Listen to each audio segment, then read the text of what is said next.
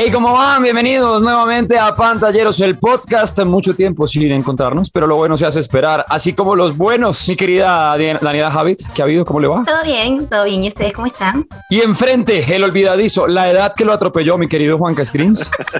Hola, chicos, aquí estamos. Eh, pero hoy no me olvidé de venir, aquí estoy. Hablando de edad, es que ya pasaron 30 años, 30 años, casi como nuestra relación, Juan Camilo, pero hay relaciones que se rompen, así como la de FIFA e EA Sports.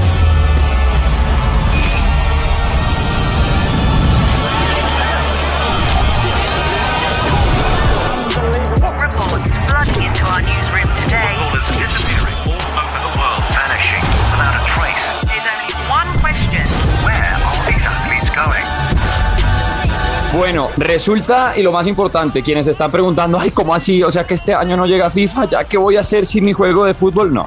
Tenemos una última versión, como hasta ahora lo conocemos, FIFA mezclado con EA Sports, todas las combinaciones que ya tenemos ahí presentes y todo lo que ha venido siendo determinante para este título todavía va a estar para este año, es decir, el FIFA 23 va a llegar, pero es el último, porque esa relación se dañó, se averió, no se renovó, no hubo contrato posible al que pudieran llegar a un acuerdo entre EA Sports y FIFA. Obviamente, por un lado está FIFA, que es el organismo principal del fútbol en el mundo, y al frente está EA Sports, uno de los desarrolladores de videojuegos de deportes desde siempre. Si yo le pregunto, por ejemplo, Juanca, ¿cuál fue el primer FIFA o la primera versión que usted recuerda que tuvo? Yo creo que el primer FIFA que jugué y que además recuerdo con mucho cariño porque creo que nunca volví a sentir lo que sentí con él fue el FIFA 98, el, de, el que traía el Mundial de Francia, donde yo me acuerdo que usaba el álbum del Mundial para armar los equipos que yo quería. O sea, yo miraba, claro, me gustaba, me gustaba Yuri Yorkaev de la selección francesa, entonces lo metía en el equipo que yo estaba armando y miraba el álbum del Mundial del Panini y, uy, vea, los hermanos Lodrup, quiero tener a los hermanos Lodrup en mi equipo de Dinamarca. Y bueno, la, la verdad, lo que yo viví con ese juego, yo nunca lo volví a sentir, pero el FIFA 98 creo que para mí fue el más importante. Y Dani, creo que FIFA poco o me equivoco, ¿has tenido alguno? Sabes que sorprendentemente tuve una experiencia con FIFA, pero FIFA Street. FIFA Street. Ah, bueno, bueno, pero yo todavía no esperaba mejor, esto. No, sí, todavía mejor, no esperaba esta respuesta. Por ahí, como en el 2003 o 4, más o menos, en el Xbox de un primo, y me encantaba ir a su casa a jugar FIFA Street. Me Ush. fascinaba. De por esa época, cuando Cristiano Ronaldo era feito. Ajá, sí que te da todo, todavía, te da los dientes, los dientes sí. en, en, todavía en desorden. No se y el bozo. Y bozo en desorden. Eso, y tengo grandes y lindos recuerdos de jugar FIFA Street, me encantaba. Además el original, porque el primer FIFA Street es el, el verdadero, no el de ahorita, no que volta, sino que volta, que no sé qué, no, ya no es FIFA Street, eso es otra cosa. Ese pues, FIFA Street era muy chévere y además que esa época era la época del Tony Hawk y yo no sé por qué todo ese, ese, ese tema como de, de, de callejero, la moda, callejero, callejero urbano, grafitero, sí. Grafitero, era como tan de moda y uno se sentía súper conectado con ese tipo de temas. Yo creo que por eso ese FIFA Street fue tan, tan, o sea, llegó justo en el momento que era. Por eso sí. también siento que ese Volta hoy en día no conecta, porque no está, no, no está en la onda güey. Porque crecimos. Porque no está en calle, o sea, porque es muy, muy, no sé, como ya sí, yo sé, obviamente, chévere que sea real, pero es que lo que tenía ese FIFA Street era que uno podía hacer una cantidad de cosas de, eh, ¿qué? De regates y de jugadas sí, y el pecho una, y la espalda y las sin nalgas. reglas, cualquier cosa, o sea. Sí, era lo, era lo máximo. Divino. Bueno, pues eh, desde ese FIFA que menciona Juanca, desde el 98, incluso desde antes, ya venían trabajando juntos y todos los años EA Sports y FIFA renovaban un contrato. Ese contrato que incluía pues un montón de cosas, que la FIFA daba más licencias, que podían aparecer más marcas en los partidos, que los estadios, que etcétera, etcétera, etcétera. Para el 2023-2024 no lograron renovar. De hecho, ya hace rato como que se había disparado el rumor porque desde EA Sports habían como registrado un nuevo nombre eh, legalmente que era EA Sports FC y desde entonces empezó el chisme, se acabó FIFA. Dios mío, ¿qué va a ser de nosotros? Si ahora Pro Evolution ya no es lo que era antes, si ahora FIFA nos va a abandonar, ¿qué va a pasar? Pues se acabó esa relación y a ver qué pasa. Lo que les decía hace un rato, el FIFA 23 seguirá y de hecho apuestan a que va a ser el más legendario de los FIFAs, como que es la apuesta más ambiciosa, como que la que trae un montón de cambios, tanto para PlayStation 4, para PlayStation 5 y todas las nuevas generaciones, en fin. Pero en adelante llegará el que les acabo de nombrar, EA Sports FC. Ya no tiene nada que ver con la FIFA. De hecho, cuando se anuncia la ruptura de la relación, sale el presidente de la FIFA a decir, oiga, El único juego que va a ser original, el único juego que va a tener licencias es el de la FIFA y pronto van a tener noticias. Estamos trabajando con un montón de desarrolladores para traerles la mejor sorpresa porque los jugadores merecen solamente lo original que es lo de la FIFA. y al frente. Ahora que lo diga sin llorar, por favor. Exacto. Y al frente respondió EA Sports diciendo: ah, ah, la experiencia de nosotros va a seguir siendo la misma. Las licencias, que de hecho fue lo que a muchos nos espantó, por ejemplo, de Pro Evolution, del PES, de Winning Eleven en su momento, era que nos aburrió jugar con el London FC y el Charlie Hassifen y era la forma de, pues, obviamente no tener derechos de muchos equipos, les cambian el nombre, el escudo y de ahí saltamos muchos a FIFA. Bueno, aparecieron a decir: nada, nuestras licencias se mantienen, más de 300 eh, licencias que tenemos activas con clubes, con competencias, con estadios. Vendrá ahora mucha más libertad, vienen modos de juego nuevos, incluso muchos equipos alrededor del mundo y jugadores como que empezaron a anunciar su alianza con EA Sports FC, el Real Madrid, la Fiorentina, jugadores como Kylian Mbappé, bueno, un montón. El resumen, se rompió esa relación y ahora nos queda es esperar, porque pues obviamente vendrán cambios importantes, Juanca, pero jamás va a ser lo mismo, jamás, que lo que han venido mostrando en esa combinación entre eSports y FIFA. Sí, pero bueno, eh, es verdad, o sea, hay que esperar lo que, lo que viene, pero hay que hacer aquí algo que es importante de esa ruptura, es el tema económico. Porque esa relación se rompió entre FIFA y Electronic Arts después de mucho tiempo fue porque la licencia se terminaba y tenían que renovarla, estaban en las negociaciones de eso desde el año pasado y FIFA pues se le abrió la, a FIFA, a la FIFA se le abrió la, la, la galla, ¿no? O sea, sí. Eh, y querían, querían duplicar el cobro de la licencia. Querían, no, o sea, no, no, fue un aumento de 30%, 40%, no, el doble. Querían que, querían que Electronic Arts pagara el, el doble para, para, tener esa licencia eh, exclusiva de FIFA. Y obviamente Electronic Arts pues dijo, ¿sabe qué? No. ¿Sabe qué? Suerte. Claro. ¿Sabe cuánto se estaba hablando más o menos? De 2.500 millones de dólares. es, que, es que, oiga esto. y, yo pienso que hay que tener unas bien cuadradas para pararse a la FIFA y decirle, ¿sabe qué? No Sí, están muy seguros de ellos mismos también, ¿no?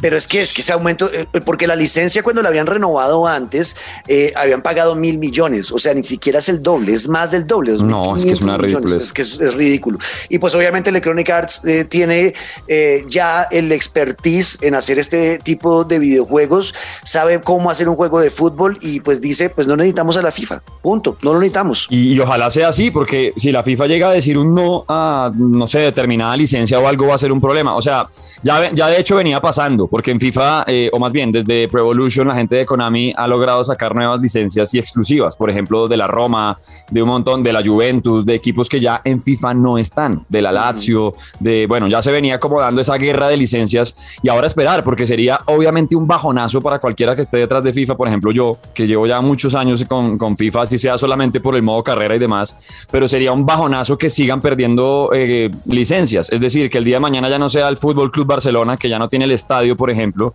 sino que sea el, fútbol, FC catalán, ¿sí? Que empiecen a perder uniformes, que empiecen más de lo que ya está pasando. Yo creo que eso sería, pues, terrible, pero si estaban tan seguros, lo que dice Dani, si están tan parados pues ante la FIFA y dijeron nos vamos de acá, porque la plata seguro la tenían, o sea, imagínense EA Sports si no va a tener la plata para renovar. Pero si se pararon tan duro, es porque tienen un proyecto bien ambicioso detrás. Espero yo que no vaya a ser pues que salgan ahora con cualquier jueguito de fútbol ahí como por seguir con la tradición. Si no, entonces sería un error. Pero yo, a lo que dice Dani, si nos paramos de frente, es porque algo se traen entre, entre manos. Sí, a mí me preocupa una cosa ahí y en, el tema de las licencias es, es la injerencia que tenga la FIFA claro. en las elecciones. En, las en, todo, eso es un tema de contratos, abogados y demás. ¿Hasta dónde puede una selección, por ejemplo, la selección Colombia, eh, ser dueña de su propia marca sin depender de la FIFA o que la FIFA termine obligando, por ejemplo, a la selección Colombia a decir no, ustedes van a recibir plata, pero solamente van a estar en los juegos que nosotros como FIFA decidamos. Ustedes hacen parte de nuestra, ustedes hacen parte de nuestra sociedad.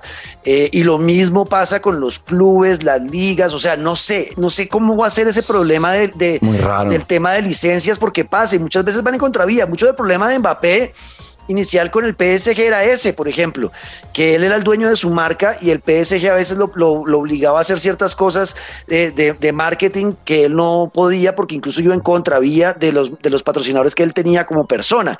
Eh, es que eso es un chicharrón. Durísimo. un chicharrón profundo. como, em, o sea, ¿cómo se ponen a pensar? Digamos que EA Sports dice nosotros tenemos licencias aparte, ¿cierto? Porque eso es lo que dice, nosotros ya tenemos 300 licencias, etcétera, etcétera. Pero por ejemplo, si llegan a inventarse una Copa del Mundo que en el modo carrera existe, que uno puede jugarla en FIFA, pues ya no tiene la alianza. Ahora entonces, ¿qué? ¿No va a estar el trofeo, el Jules Rimet? O sea, la Copa Mundial ya no existe o no sé, o por ejemplo en la Champions. Claro, si, si, no van a tener la licencia completa de la FIFA, entonces ¿cómo van a manejar con la Champions licencias exclusivas que maneja la FIFA? O sea, eso, va a ser un tema bien, bien, enredado. Por ejemplo, ya para este año anunció la FIFA que el videojuego oficial del Mundial sale aparte de eSports. Ahí podría ser como un primer acercamiento a lo que va a proponer la FIFA, pero de eSports, yo no sé, a mí me preocupa mucho el tema de licencias, porque a jugabilidad y demás, pues esto sé que está al otro lado y lo tienen muy claro y cada vez, aunque parezca que no van agregándole un poquito y van cambiando cosas, pero a nivel de licencias, que es lo que siempre han defendido, que es lo que los ha hecho diferentes, yo no sé, sin tener a la FIFA de, por medio, yo no sé por qué veo muchos uniformes eh, falsos y guayos que no son en el juego que venga. Bueno, eh, también hay que pensar que esto puede ser la revolución de los, de los videojuegos de fútbol que uno sentía que se habían estancado, como que sí, cada año lo mejoraban un poquito. 100%. Como que sí, uno se mejoró un poquitico eh, este movimiento, este, esto que hace La cara, le cambiaron la cara al jugador. pero no, no veía que había evolución en este tipo de juegos. De pronto esto puede significar que eh, tengan que revolucionar tanto EA porque van a llegar muchos competidores, que era lo que le iba a decir ahorita Luisca, es que ya viene al otro, claro. De lo que dijo Infantino es que ya no va a ser, o sea, lo que yo vi de la FIFA es que la FIFA ya no quiere casarse con una sola, un solo estudio, que al final yo creo que el problema de FIFA en los últimos años es que no tenía competencia. Es el único estudio que hacía un juego de fútbol conocido a nivel global y no se le acercaba a nadie porque ese PES pues desapareció y el nuevo que está enfocado al juego en línea pues uno ve esas gráficas a mí me da pena, pero la gente dice que es muy divertido. No, sé, no lo he probado, pero es que las gráficas se ven de Play 1. Entonces no sé, no sé, no sé qué vaya a pasar ahora. Eso es bueno, ¿no? Yo creo que eso es bueno, Dani, que uno no se, que, se case con un solo estudio, sino que vaya, vaya a haber competencia. Yo creo que es un arma de doble filo, porque no sé, tipo, los estaba escuchando y en mi cabeza pensaba, y bueno, ¿con quién van a jugar? ¿Sabes? Con Cristiano Conaldo, ¿sabes? O sea, o sea, no entiendo, o sea, estoy intentando, no sé, quizás no tengo una mente revolucionaria para eso, pero no sé, o sea, siento que es un matrimonio que se disuelve, que yo desde afuera lo veía como de esos matrimonios que ya están aburridos el uno del otro, pero siguen ahí para siempre porque, bueno, porque ya estamos aquí, ¿ya para qué? Sí, sí, sí, sí, sí. ¿Para qué se pone? ¿Para qué se pone? Y ahora sí es como sacudieron el mundo, literal. Ah, me imaginé este divorcio. ¿What?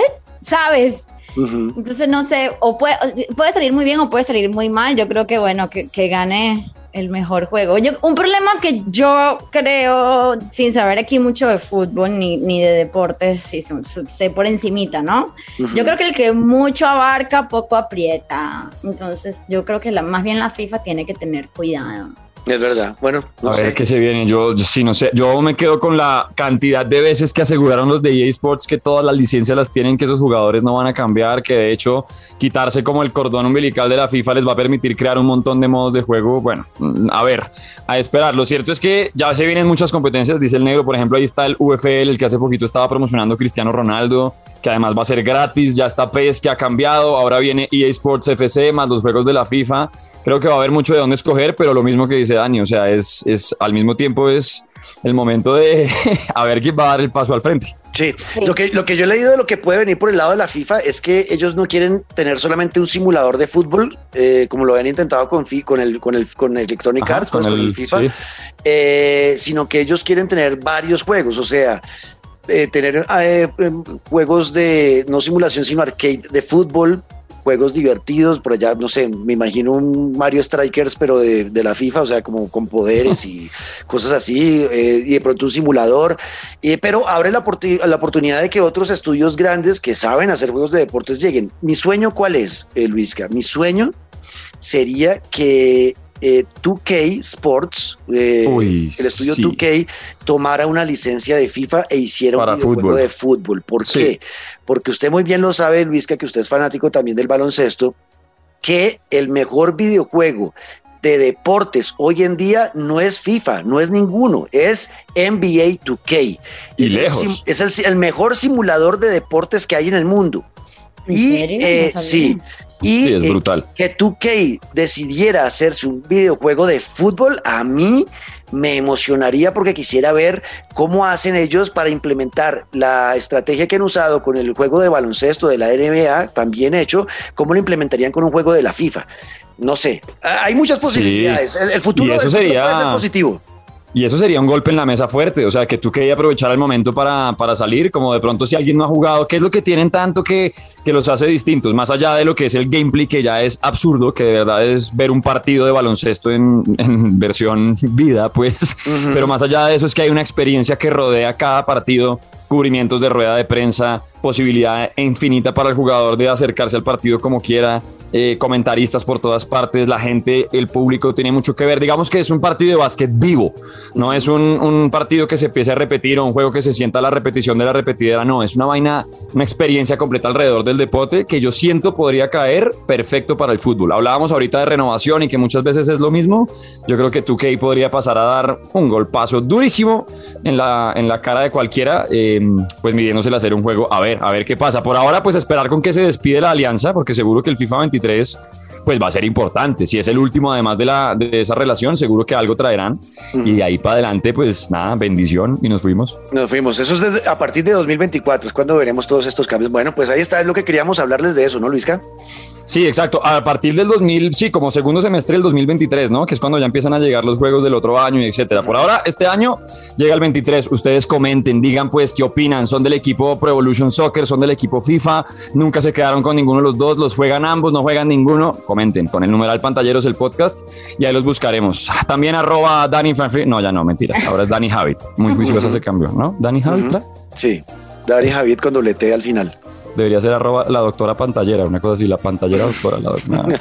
y mi querido Juan Screams, oiga, eh, logramos grabar el podcast, gracias. Gracias, los quiero. Los quiero, chicos. Nos escuchamos en ocho días nuevamente en esto que es Pantalleros, el Podcast.